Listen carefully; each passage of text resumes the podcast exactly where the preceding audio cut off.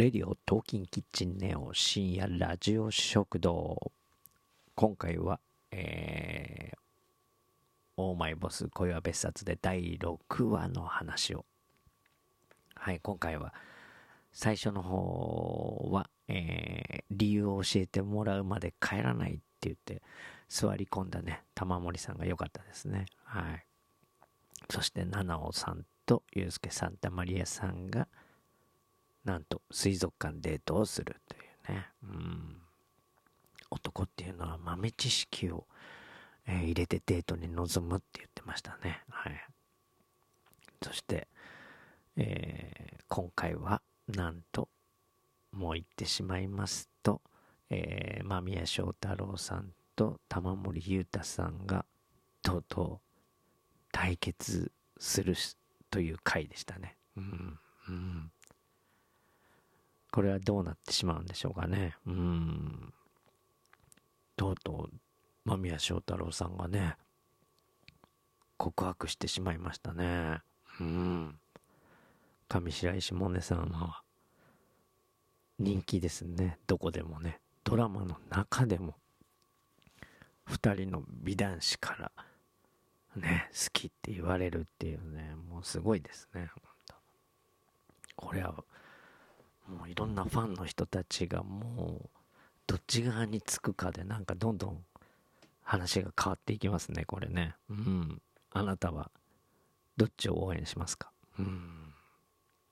まあでもねあの玉森さんのは何て言うんだろう優しさから来るやつでなんかちょっとねかわいそうですけどねあそこだけ見られちゃうと。うん。ね。え倉科かなさんですからね。うん、って思っちゃいますけどね。うん。まあそういう問題じゃないか。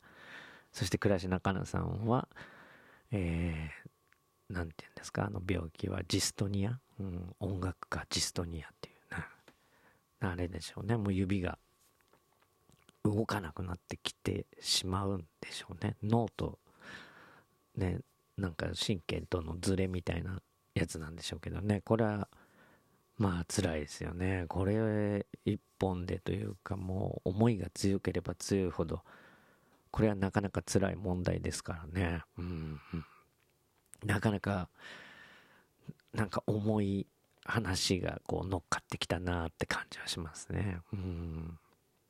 で、今回初めて、ね、七尾さんから、せっかくありがとうって言ってね、うん、モネ様はこう、せっかく褒めてもらった回だったんですけどね。うん。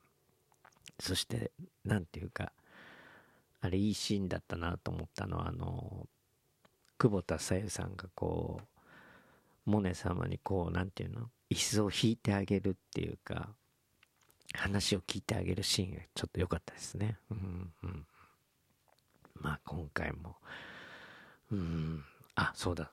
とうとう、うかじさんね、出てきましたね。うん。うかじさんなんかこうすごいですね。いろんなドラマ出てもいろんな役やって怖い時もあれば優しい時もありいろんな役やりますね。うん。でなんだろうキーワード的にはなんかもったいないっていう言葉が今回はねもったいないっていう言葉に七尾さんがこう縛られてるっていうね人生を歩んでるって感じでしたね。うんうんうん、もったいないとかじゃないんだよね、きっとね、人がこう、選ぶ時っていうのはね。まあ、周りが言う時には、その、もったいないって言葉が出てしまうんだけど、自分が選ぶっていう時には、またちょっと違うんだろうね。うんうん。まあ、そんな感じで、これからどうなっていくのか。うんあ、そうだそうだそうだそうだ。あのー、高橋メアリー純姉妹ですよね、あれね。姉妹出てましたよね。うんうん。その辺もなんか、面白いなってところですね。うん。さあ来週どうなっていくんでしょうか。どちらを選ぶんでしょうか。ねえ。間宮祥太朗さんも男前ですからね。うん。まあ楽しみです。それではまた。のんちでした。